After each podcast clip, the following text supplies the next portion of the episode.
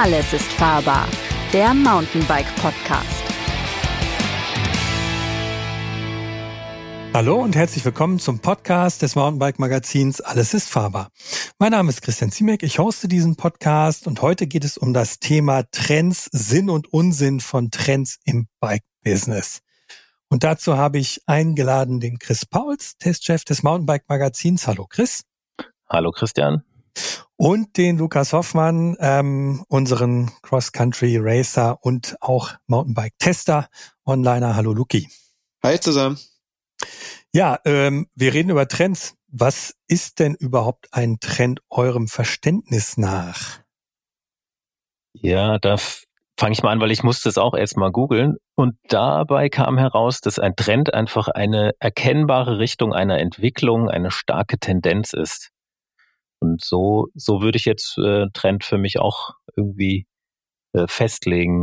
Und also das würde dann bedeuten, dass es ähm, also ein Trend von einer Rose ist irgendwie, dass die irgendwann eine Blüte bekommt. Also ist das schon da und entwickelt sich dann oder ist es irgendwie was, was sozusagen vom Himmel fällt und auf einmal ist es da?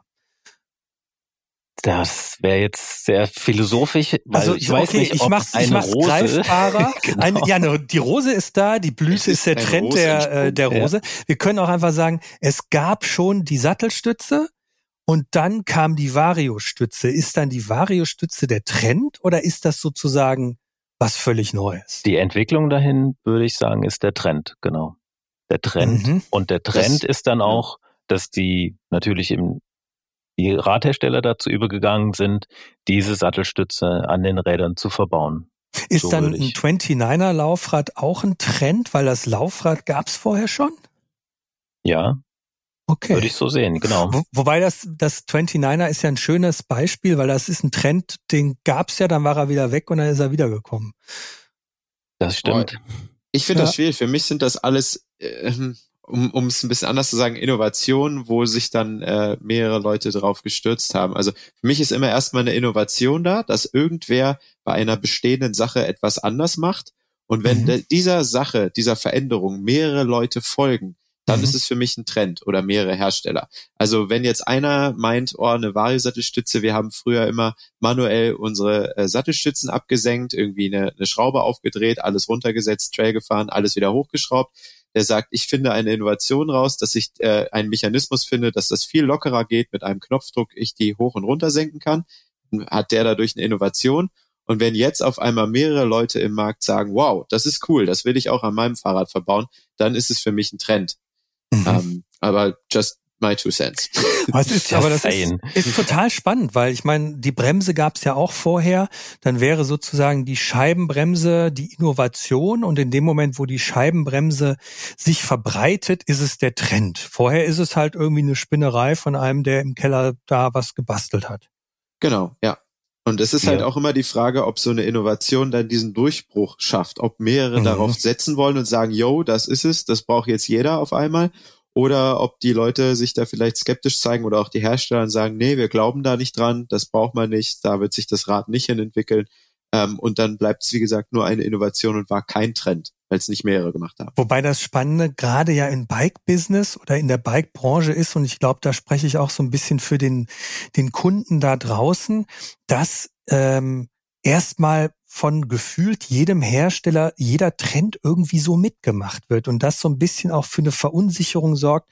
Ich meine, schönstes Beispiel ist so das Fatbike gewesen vor, ich weiß gar nicht wie viele Jahren.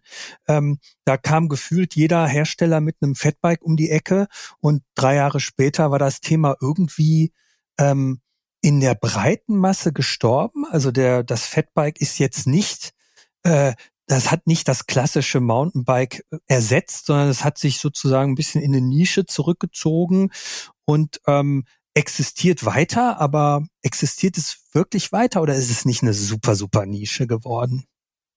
Boah, das finde ich schwierig, weil man das ja dann wieder ein bisschen, ich will jetzt nicht wie ein Professor klingen, aber ja ein bisschen äh, auch aus einer Marketing-Sicht äh, sehen will. Also ein Unternehmen will ja Geld verdienen und baut Produkte, die nachgefragt werden.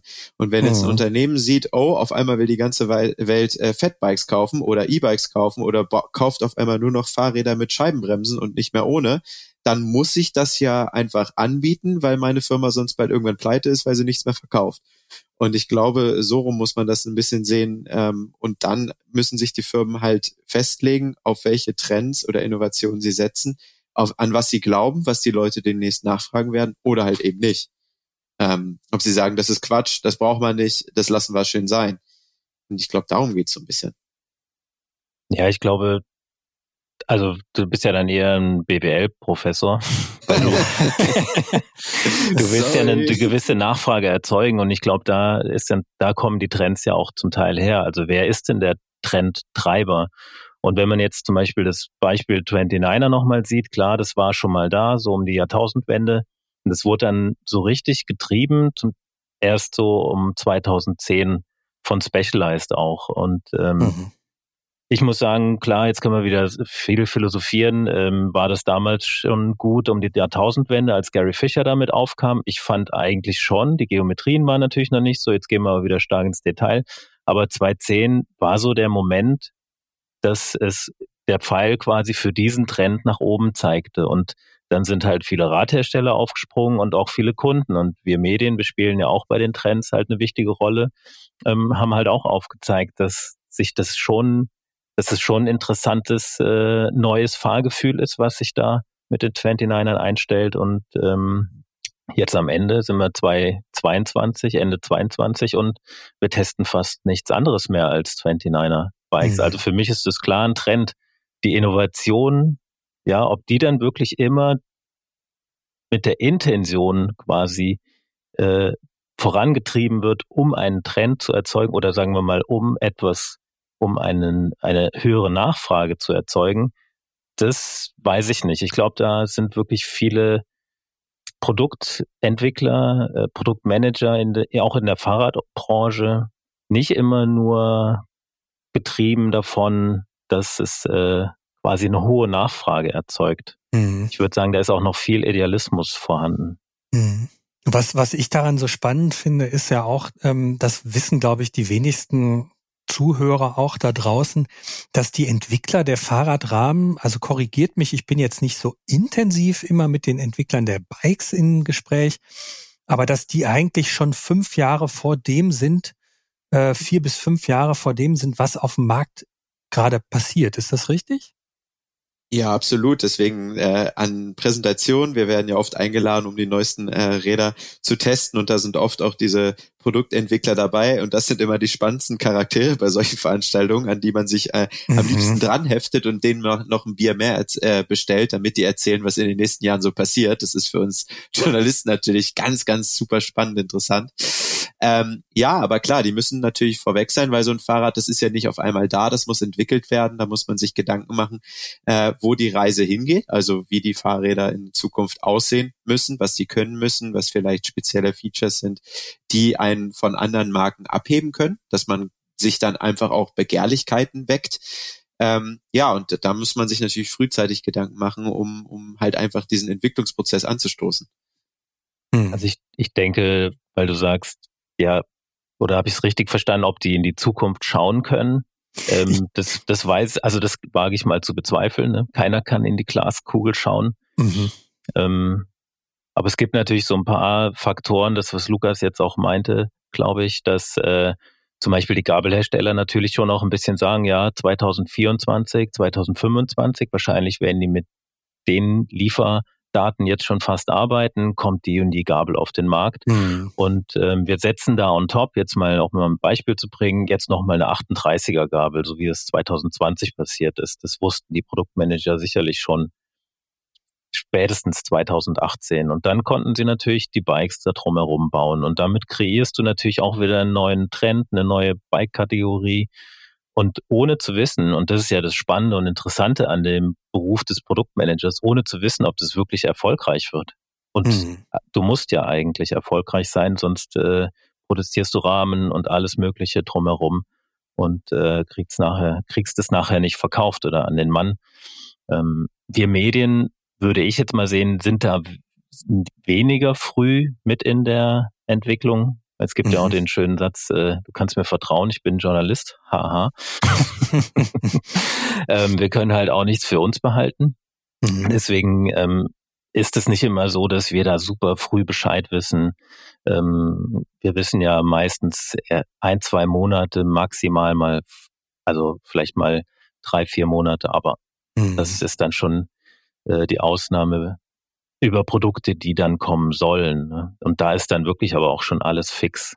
Ja, ja ich habe selbst ja schon erlebt, dass ich irgendwie auf Präsentationen mit dem Entwickler gesprochen habe und ihn gefragt habe, ja, wie ist das denn jetzt bei dem Bike so und so? Und er hat dann gesagt so, boah, sorry, ich weiß es gar nicht mehr. Ich bin schon bei, ich bin schon da war es zu dem Zeitpunkt, war es, glaube ich, da habe ich 2018 mal jemanden gefragt, der hat gesagt, ich bin schon bei 23, tut mir leid, ich habe keine Ahnung mehr. Ja. und da sind mir wirklich, ist mir echt die Kinder darunter gefallen, weil ich dachte so, okay, ähm, das ist echt so ein, so ein, so ein Feld, wo wir als Journalisten das maximal ein halbes Jahr im Voraus kriegen. Die Firmen, muss man auch dazu sagen, ähm, kommunizieren Neuheiten eher so ein bisschen defensiv, weil es gerne mal sein kann. Ich meine, die kommunizieren das an die ganze Welt.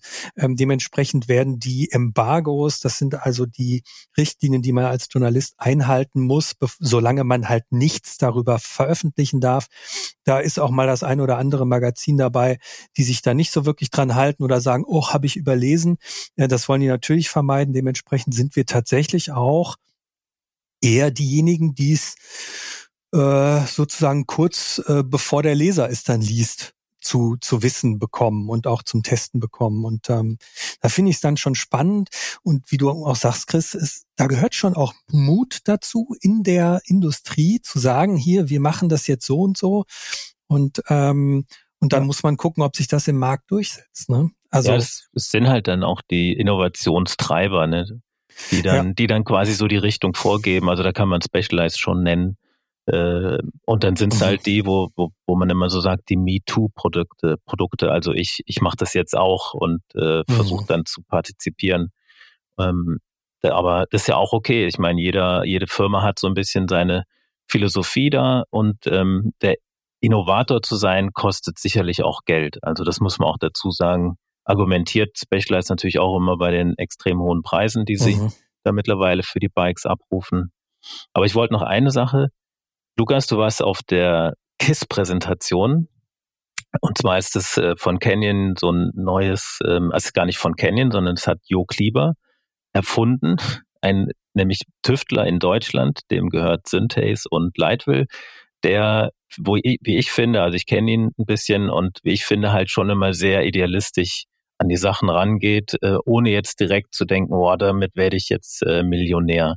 Und ähm, der denkt sich halt, wie könnte das Fahrrad noch besser werden?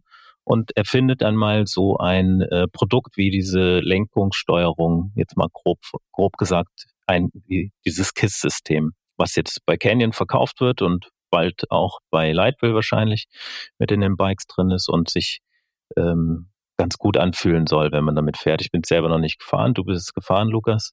Aber ja, wie ist es jetzt, genau, ne? jetzt nochmal so, die ne? Frage aufzuwerfen, ist es ein Trend oder ist es eine Innovation?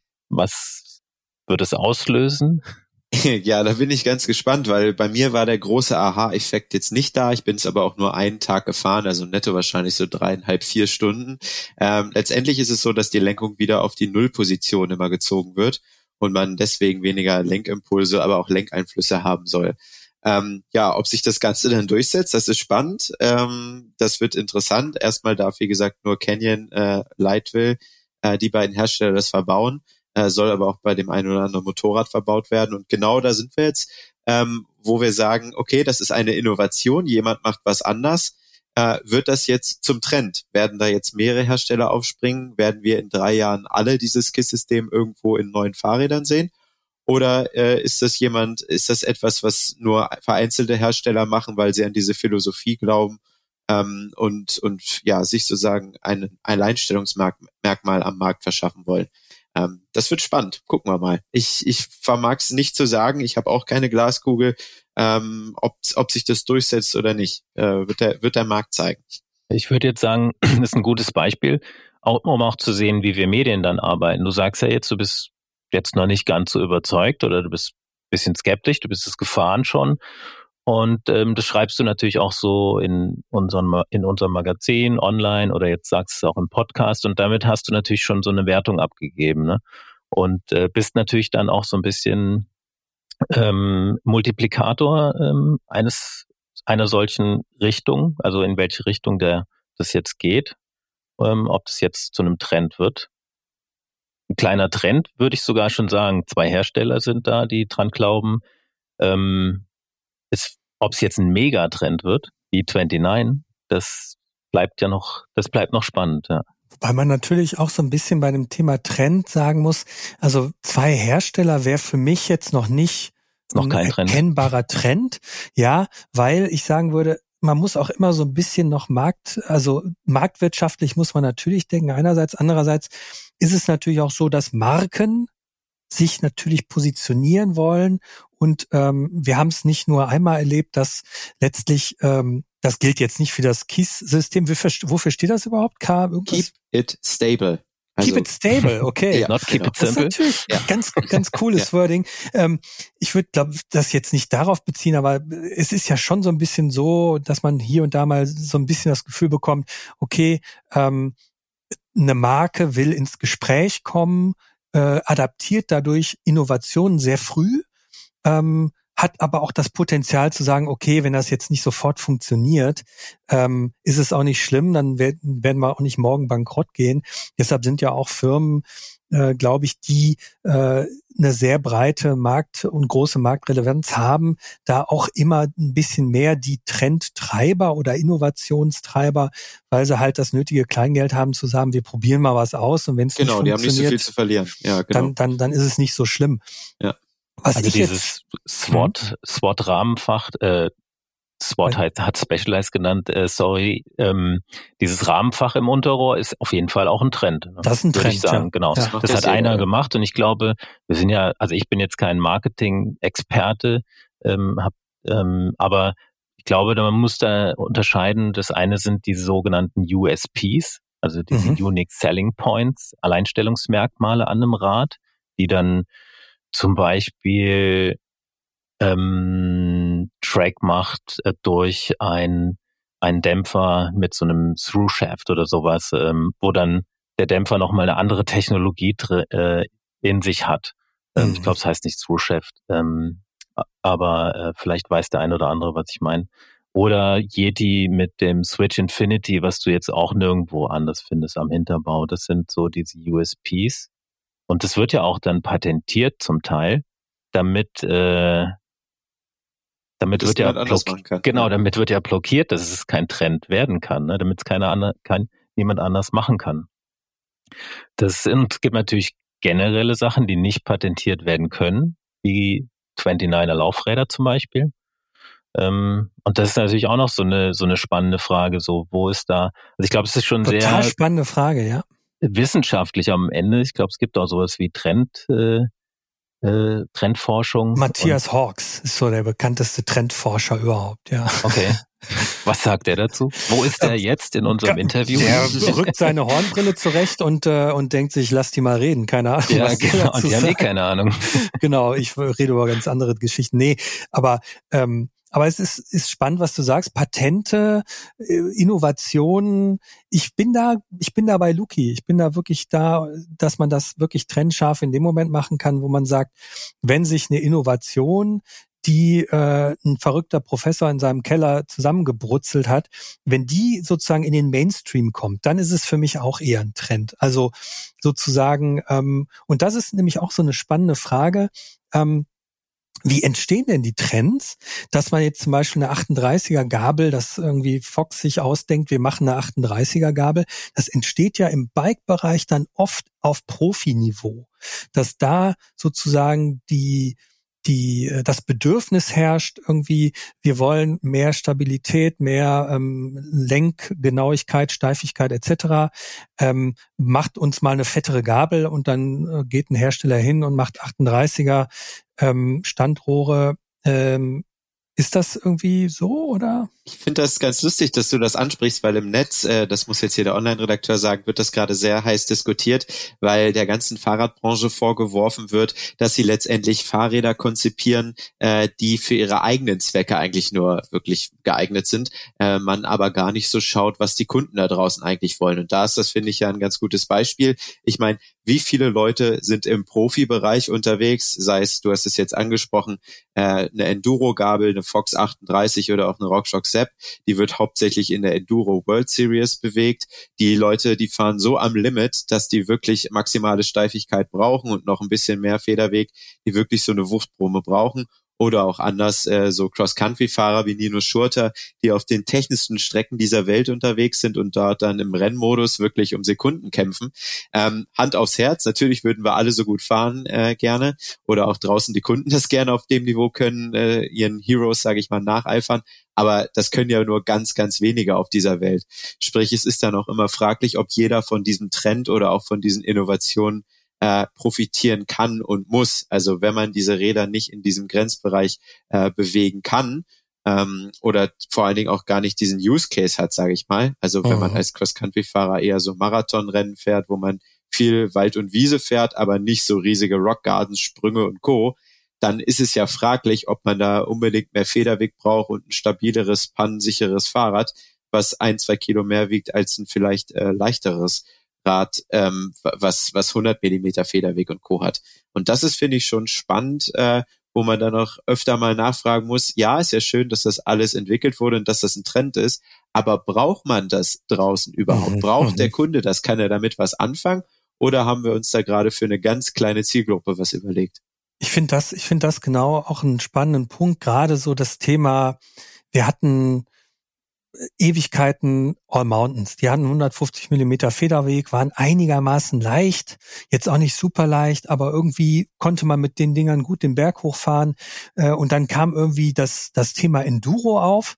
Die Bikes hatten alle 10 Millimeter mehr Federweg, wogen aber auch erstmal zwei Kilo mehr und waren eigentlich für einen ganz anderen Fahrradtypus geschaffen. Ähm, und das ist das, was mich persönlich so ein bisschen nervt an, an manchem Trend, dass sie so äh, auch die ein oder andere Kategorie, die eigentlich total sinnvoll ist und ich glaube auch für viele ähm, Menschen da draußen, die nicht immer hart am Limit fahren, eigentlich genau richtig waren, dass die so ein bisschen als Killer wirken. Weil als Killer, wie meinst du es? Naja, dass das irgendwie ähm, es erstmal so ist, dass äh, in dem Moment, wo die Enduro der Enduro-Trend durch die Bike-Branche fegt, die Hersteller erstmal die nächsten fünf, sechs Jahre kein neues All Mountain auf den Markt bringen, weil sie sich auf dieses Enduro-Thema konzentrieren und damit der sozusagen der Nachschub in dieser Bike-Kategorie ein bisschen leichter, ein Zentimeter we weniger Federweg, der so ein bisschen dadurch ähm, abebbt und ähm, ja, ich meine, aber das ist auch ein Trend. Also das ist, das ist, glaube ich, der größte Trend des Mountainbikens der vergangenen wenn nicht sogar 20 Jahre oder noch länger. Ja, Man ja. hat immer, Mountainbiken war immer ein Sport, der von irgendwelchen Trendsettern aus irgendwie ausgestrahlt hat, die ähm, ausgestrahlt worden sind, ist, die die hohe Sprünge gemacht haben, die die irgendwelche Anlieger äh, geballert sind, ähm, schräg in der Kurve hingen. So so ist zum, zumindest mein Empfinden. Klar gibt's ähm, viele Cross-Country-Fahrer auch, die die haben dann natürlich nochmal einen anderen Blick, aber wenn man die Medien anschaut und die Marketingsprache, es wird ja sogar auf einem Specialized Epic Racefully äh, zwei Meter durch die Luft gesprungen. Und dadurch hat sich natürlich diese ganze Entwicklung auch ergeben. Und als dann diese, was du gerade gesagt hast, ähm, in diese neuen Enduros kamen, war natürlich auf einmal, war auf jeden Fall ein neues Rad da, womit jeder diesen Spaß haben konnte. Und die Jetzt sind ja die All Mountains mit den Gabeln der alten Enduros gespeckt. Mhm. Das heißt jetzt, das sind jetzt die potenten Trailbikes für auch diese immer häufiger auftretenden Strecken in deutschen Wäldern, die ja mit Anliegern, Sprüngen und so weiter gespickt sind. Also Mountainbiken hat sich einfach noch mehr zu so einem Fun-Sport entwickelt, als das vielleicht in den 90ern war oder vielleicht auch das, was so sag ich mal, bei Olympia stattfindet, ähm, dargestellt wird, was wahrscheinlich auch gar nicht mehr der große Trend weltweit mhm. ist. Also das, das weiß ich jetzt nicht genau zu beurteilen. Ich glaube, die Abverkäufe von ähm, Rädern wie Specialized Epic oder äh, Cannondale Scalpel, die sind schon extrem. Das liegt aber auch an einem starken, glaube ich, weltweit spanischen, brasilianischen Markt, die da sehr, sehr stark auf ähm, quasi Performance aus sind, ja. Performance oder Fitnessbikes also vielleicht. Die Leica-Träger, genau. ja. Genau, die halt, die halt gerne Kilometer schrubben. Und ähm, das, was hier in Deutschland gerade auch so, so, so getrennt ist, quasi Trails, also jeder fährt ja Trails und ähm, Trails sind das Coolste und so weiter und so fort. Da, da eignen sich diese Bikes halt enorm. Und nochmal zu der 38er Gabel zurückzuspringen, das habe ich auch damals, äh, als die kamen, irgendwie kritisch gesehen und habe auch mal so gehört ähm, unter hervorgehaltener Hand, ja, die eigentlich haben wir so Gabeln oder eigentlich wurden so Gabeln ja ähm, ähm, konstruiert, weil wir wollten ja endlich mal passende Gabeln zu diesen fetten E-Bikes haben, weil die mhm, so dicke Unterrohre haben. Ja. Genau. Aber ob das stimmt, äh, das sei mal dahin. Also glaub, ich glaube es, ich glaube es auch nicht unbedingt. Mhm. Aber dadurch hat sich ja auch ein Trend entwickelt wiederum. Ne? Also ähm, der 38 Millimeter durch der, das, der Durchmesser war nicht patentierbar, also hat RockShox das auch gemacht und äh, Ölins hat es auch gemacht und äh, ähm, Manitou auch. Da ist jetzt ein Trend entstanden, eine neue Kategorie an Bikes, wunderbar. Ähm, viele, wie ich zum Beispiel, die öfter mal auch ein Downhill-Bike zu Hause in der Garage stehen hatten, brauchten jetzt kein Downhill-Bike mehr, sondern Enduro, was sich auch gut berghoch pedalieren lässt und ähm, hatte damit ein Bike, was auch äh, zu den neuen Strecken passt. Ne? Also Trends finde ich generell, also sollte man auf jeden Fall immer, finde ich, äh, offen gegenüber sein, weil äh, gegenüberstehen, weil es, es zeichnet sich da immer was ab, was Aber so in der Gesellschaft äh, irgendwie ein Stück weit gefragt ist oder halt auch ähm, ja ähm, aber kommen du, wird. Ne? Aber bist du wirklich der Meinung, dass irgendwie der, der Mensch da draußen einen Unterschied spürt zwischen einer 38er und einer 36er? Nicht, wenn er 50 Kilo wiegt und ähm, relativ sachte über die Trails gleitet. Wenn der Mann oder Frau aber 100 Kilo wiegt und äh, ziemlich äh, hart am Gas ist, dann schon. Okay. Und das ist natürlich das Schöne auch daran, weißt du, du kannst, kannst für deinen Bedarf genau das richtige Produkt kaufen. Ich glaube, das ist das ist ein ganz wichtiges Ding, äh, wenn wir auch jetzt hier so ein bisschen äh, eine Botschaft senden wollen, ähm, weil wir auch als als Redaktion erfahren, dass äh, aus, aus aus Leserzuschriften, dass solche Trends eine hohe Verunsicherung zum Teil schaffen bei jetzt nicht jedem. Es gibt, glaube ich, viele Leute, die einfach total im Thema sind, die einfach Bock drauf haben, was Neues zu fahren, die sich die neueste Technik reinziehen und auch wirklich ähm, am Limit fahren. Aber es gibt auch, glaube ich, genauso viele Leute, die sich irgendwie fragen, so, ach, jetzt gibt's überall nur noch Enduros, brauche ich das denn wirklich? Dass man sich, glaube ich, nicht äh, direkt hinsetzt und eine Hassmail schreibt, sondern erstmal fragt, was bin ich denn für ein Fahrer? Brauche ich jetzt das immer den neuesten Kram oder ähm, muss ich mir nicht ähm, in dem, was es gibt, kann ich da nicht auch das finden, was ich suche? Und dann wird wahrscheinlich jemand, der früher ein klassisches Tourenfully ähm, sich gekauft hat und auf einmal nach zehn Jahren ist der Rahmen hinüber und er stellt fest, ich brauche ein neues Bike, sieht, okay, Tourenfullies haben heutzutage, die gibt's eigentlich gar nicht mehr. Der, der Händler sagt mir oder auch das Mountainbike-Magazin schreibt, jetzt sind wir bei 130, 140 Millimetern, vielleicht sogar 150. Das ist irgendwie was früher Tourenfolie war, ist heute All Mountain. Dann gucke ich aufs Gewicht und sehe, okay, 14,5 Kilo will ich nicht. Da muss ich Richtung Down Country gucken und mich mit dem Trend beschäftigen und sehe, okay, es gibt Räder um 12 Kilo, die 120 Millimeter Federweg auf einmal haben, kosten halt jetzt auf einmal 6.000 Euro. Das ist dann so ein bisschen der andere Trend, ne? Dass irgendwie alles teurer geworden ist. Ja, Aber das gibt's ja auch in günstiger. Aber ja. um, um nochmal drauf zurückzukommen, ich finde es eigentlich relativ spannend, wie äh, die meisten Leute, der Mensch ist nun mal ein Gewohnheitstier, wie äh, man eigentlich auf, auf Trends reagiert. Also das kriegen wir natürlich äh, als vorderste Front, als, als Medium auch immer mit. Ich kann mich noch an die Zeiten erinnern, ich bin gerade so in der Hochphase, wo es losging, dass die E-Bikes geboomt haben, äh, zum Mountainbike-Magazin gekommen. Und was haben wir damals einen auf die Glocke bekommen, wenn wir bei Facebook oder Instagram E-Mountainbike gepostet haben? Mhm. Äh, das ist viel, viel viel ruhiger geworden, weil sich die Leute daran gewöhnt haben, weil immer mehr sich, glaube ich, auch überzeugen lassen haben, äh, jetzt vielleicht selber mit dem E-Mountainbike unterwegs sind.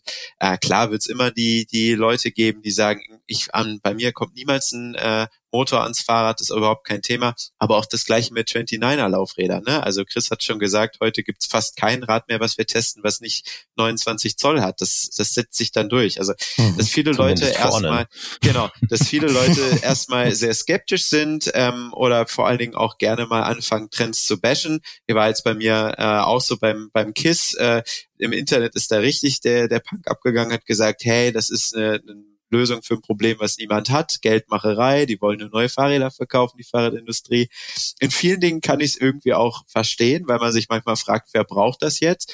Aber ich glaube, man sollte einfach versuchen, das hat Chris eben auch schon gesagt, der Sache einfach eine Chance zu geben und vor allen Dingen, bevor man sich äh, da irgendwie auf eine Meinung einschießt, einfach mal probieren, die Dinge auszuprobieren, sich selber drauf zu setzen, das mal zu fahren und sich sein eigenes Bild halt zu machen und zu sagen, okay, für mich funktioniert das oder mhm. äh, für mich ist das totaler Quatsch, weil, keine Ahnung, ich brauche das eben nicht für meinen Fahrstil. Und ich glaube, dann wäre schon mal vielen geholfen oder unserer ganzen Gesellschaft geholfen, wenn man nicht immer auf allen Sachen direkt rumbashen müsste, ohne dass man es mal direkt ausprobiert hat oder für sich äh, ja einfach mal getestet hat, äh, sondern der Sache erstmal eine Chance gibt, ja. Ja, ich glaube, ja. hm. die, die Klar, diese Vielzahl an Produkten, das macht, das schreckt einen natürlich ab. Und ich weiß nicht, wie es euch geht, wenn ihr euch mal mit einem, wenn ihr euch mal ein neues Hobby aneignet oder sowas, dann merkt ihr auch relativ schnell, krass, das ist total unübersichtlich. Wie mhm. soll ich denn da durchsteigen? Also fang mal mit Kajaken oder sowas an. Da gibt's ja auch Gott weiß wie viele verschiedene äh, Boote. Ja, Gott weiß wie viele jetzt auch nicht. Ich will sie jetzt nicht aufzählen, weil ich es auch gar nicht mehr weiß. Ich habe mhm. mich mal irgendwann damit beschäftigt.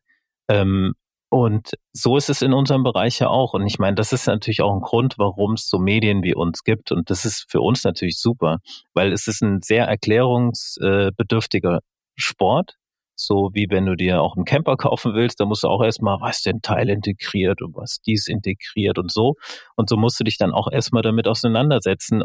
Aber trotzdem, wenn du nicht professionell in diesen Sport einsteigen willst, sorry, dann reicht auch erstmal das Decathlon-Rad für 1500 Euro. Ne? Also das mhm. wissen wir ja auch alle. Und meine ersten Mountainbikes waren wirklich auch preiswerte äh, Baumarkt äh, die ich dann mit Federgabel getunt habe, aber darum geht's jetzt gar nicht. Aber ich finde, du, der, klar, dieser Foren-User, äh, das ist, äh, der ist auch schon so tief drin und er kann auch äh, Sachen auch einschätzen relativ früh und er kann die auch bewerten und ist deswegen auch immer relativ schnell auch ein bisschen eher kritisch eingestellt. Sind wir ja auch von Natur aus. Aber ähm, trotzdem ist es natürlich, äh, bleibe ich auch dabei, dass diese Vielfalt am Markt ähm, ähm, ein, ein, großer Gewinn ist für den ganzen Sport. Also für uns als Medium nämlich auch, weil wir dürfen viel erklären und dürfen viel testen. Und ähm, wer sich sehr viel damit auseinandersetzt, der kriegt, glaube ich, auch immer eine ganz gute Guideline irgendwie zu den gewiss zu den verschiedenen Trends. Ich glaube, das ist eine total gute Unterscheidung, die man da treffen kann. Einmal so derjenige, der echt tief im Thema ist, so der Early Adopter, der irgendwie sich jeden Trend auch anguckt und auch einfach anguckt, um weil er gerne mitredet. Der steht irgendwie auch gerne mit seinen Bike-Kollegen zusammen und diskutiert darüber, ähm, wie sich der Dämpfer fährt, wie sich das Lenkdämpfungssystem irgendwie anfühlt. Ich habe selbst halt ein erlebt. Hobby, ne? ja. ist, ein, ist ein Hobby. Und es gibt aber auch natürlich Leute, äh, und da finde ich, ist so ein bisschen der Unterschied. Es gibt so den, den, den, äh, um es jetzt mal ganz blöd runterzubrechen, es gibt den Mountainbiker, der ein Mountainbike ein bisschen wie eine Kaffeemaschine ansieht und zwar nicht wie eine Espresso-Maschine mit äh, Monoblock und äh, äh, Kupferkühl, weiß ich nicht was System, äh, sondern der einfach Bock auf Mountainbike fahren hat, aber auch nicht viel drüber nachdenken will über das ganze Technische, sondern der einfach sagt, ich will es aus der Garage holen, mich draufsetzen und fahren, für den es eher Naturerlebnis ist. Und es gibt den, der so in diesem ganzen Technischen auch aufgeht. Und ich glaube, ähm, da ich selbst so ein bisschen zwischen beiden, Wel beiden Welten unterwegs bin, also ich bin einerseits ein Technikfreak, andererseits habe ich aber auch total gerne einfach ein Mountainbike, was ich einfach hernehme und was wirklich einfach nur funktioniert.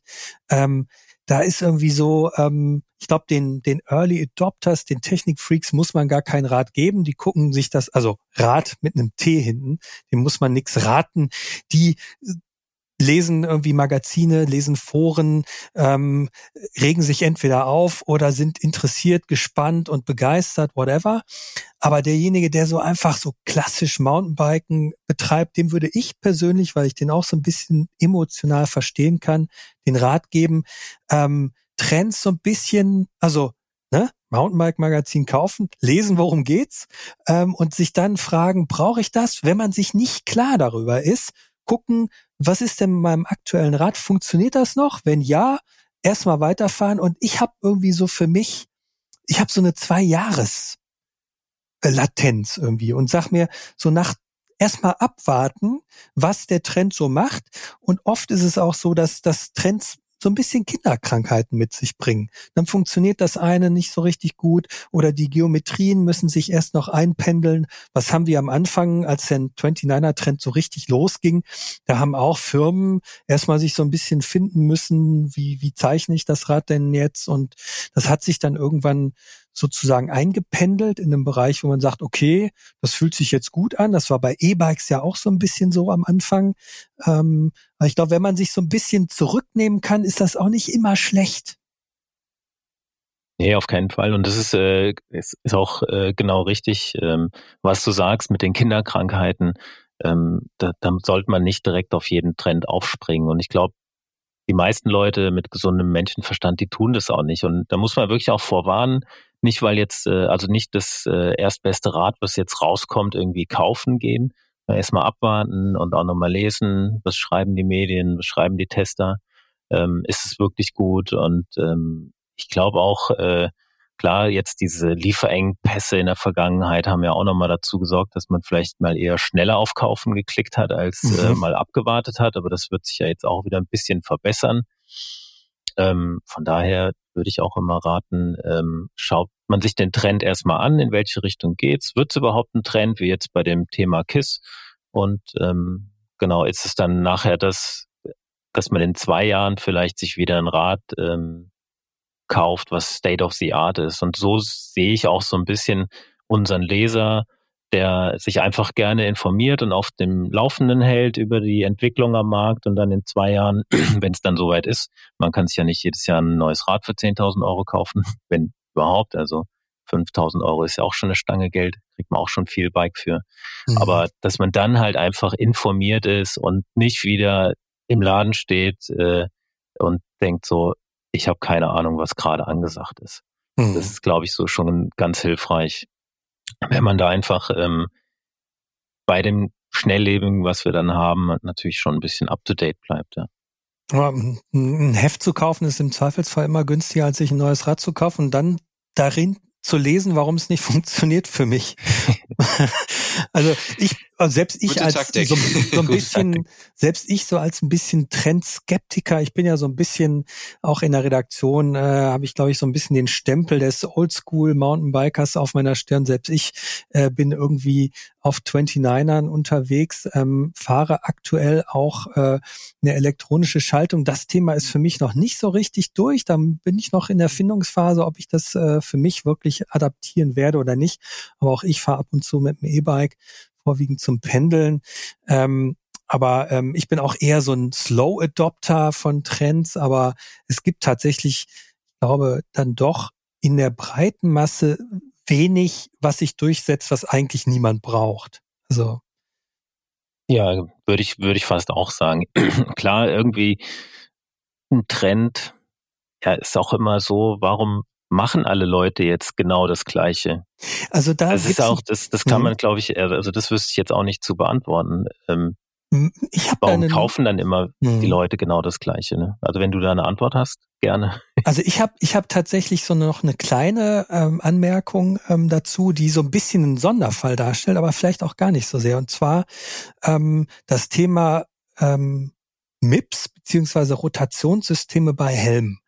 Da ist jetzt nicht unabhängig belegt, dass es was bringt, aber trotzdem versuch mal einen Helm zu kaufen in einigermaßen hochwertigen Segment, der ein, der kein solches System hat. Der muss nicht jetzt MIPS, also äh, Multi-Impact Protection System drin haben äh, aus Schweden.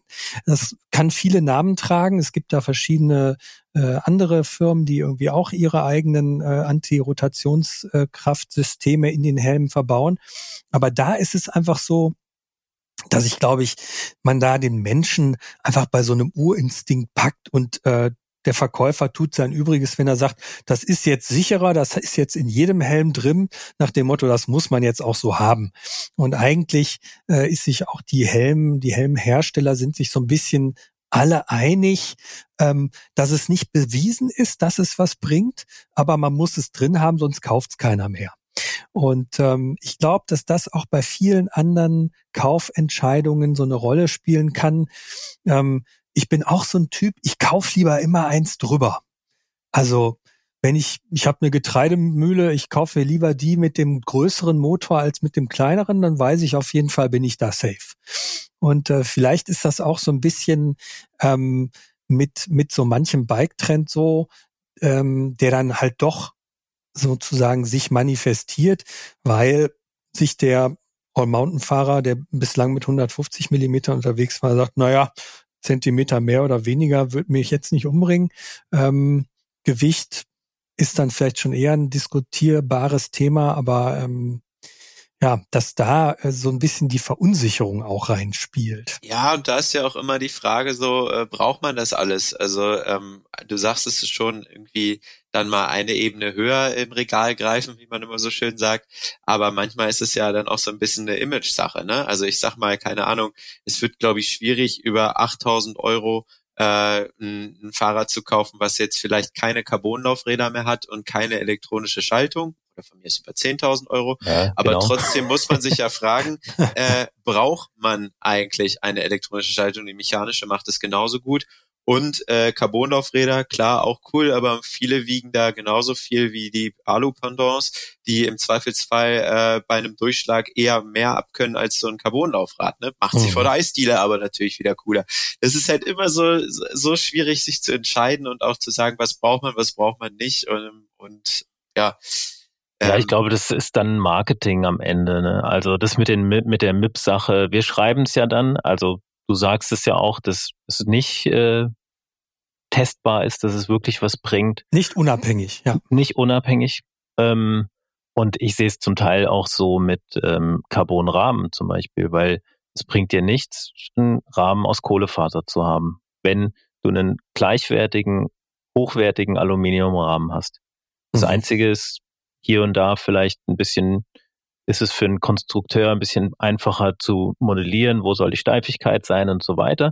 Aber wir haben auch schon äh, Mountainbikes, hochwertige, leichte Mountainbike-Rahmen gehabt, die aus Aluminium sind und äh, super funktionieren und äh, sogar recycelbar sind. Ne? Also ähm, mhm. kommt der Aspekt vielleicht noch mit dazu. Aber Carbon mit seiner neuen Formsprache und so weiter hat sich da jetzt einfach durchgesetzt und ähm, das äh, ist so ein ist auch so ein Trend, dem den man irgendwie ja, akzeptieren, akzeptiert oder akzeptieren muss, wie auch immer man das sieht. Ähm, ich bin da mal darüber dahin übergegangen, habe mir noch mal einen Alurahmen geschossen, der wiegt halt jetzt viereinhalb Kilo mit Dämpfer.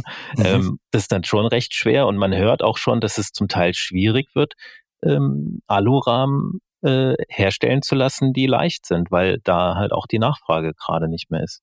Und da, mhm. Lukas, um dein Carbon-Laufrad-Thema, das ist natürlich schon was, ne? Du hast äh, durch Carbon da wirklich die Möglichkeit, nochmal leichtere äh, äh, Felgenringe zu konstruieren und das merkst du natürlich dann schon bei der Beschleunigung und so weiter. Also ich glaube, ähm, ein World Cup Racer wird niemals, äh, wird wahrscheinlich nicht mehr mit mit einer Alufelge auf, auf. Nee, klar, nur die, die auch wenn es gewinnen halt könnte, ne? So, und, ja, ja, nur die genau. Unterschiede sind halt nicht mehr so krass. Also, wenn du manchmal so einen Enduro-Laufradsatz nimmst äh, und dann Alu versus Carbon vergleichst, dann sind es für dich so verschwindend geringe äh, Gewichtsunterschiede, aber dafür das Doppelte im Preis, mhm. wo du dann halt irgendwie sagen kannst, so, hm, ja, was mache ich da jetzt? Äh, Kommt es mir auf die 100 Gramm drauf an und den Eisdielenfaktor, wie ich ihn immer nenne, oder sage ich, oh komm hier, ich mache Preis-Leistung und nehme mir einen Alulaufradsatz, wo ich die Felge dann auch nochmal ausbeulen kann, wenn ich mir einen Durchschlag geholt habe. Die Carbonfelge ist dann meistens Fritte. Ne? Ja. Aber gut, da gehen wir jetzt zu sehr ins Detail. Wir sind ja bei Trends. Ja, ich, ich finde, was, was nehmen wir mit? Also wir können ja eigentlich schon fast, äh, wir, wir kommen jetzt auch schon wieder so, wir gehen Müs hier und da ein bisschen ins mitnehmen? Detail.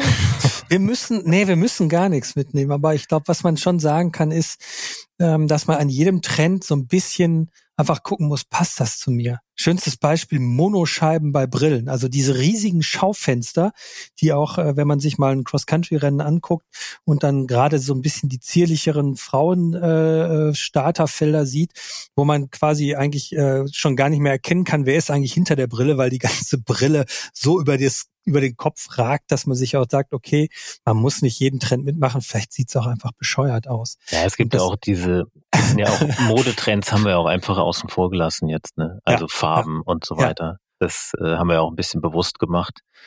Ich könnte natürlich im um jetzt nicht Bereich, albern zu werden. Ich könnte natürlich im Bereich Klamotten trotzdem jeden Trend jetzt hier irgendwie einmal Ja, ist aber auch ein funktionaler dann am Ende, ne? Wie es ja auch, auch, beim Bike auch so ist, ja. Genau, klar. aber ja, wir haben jetzt nicht ja. über, ähm, und bei einer Brille, ich würde schon sagen, das mit den großen Scheiben ist einfach jetzt auch optisch so ein Trend für viele.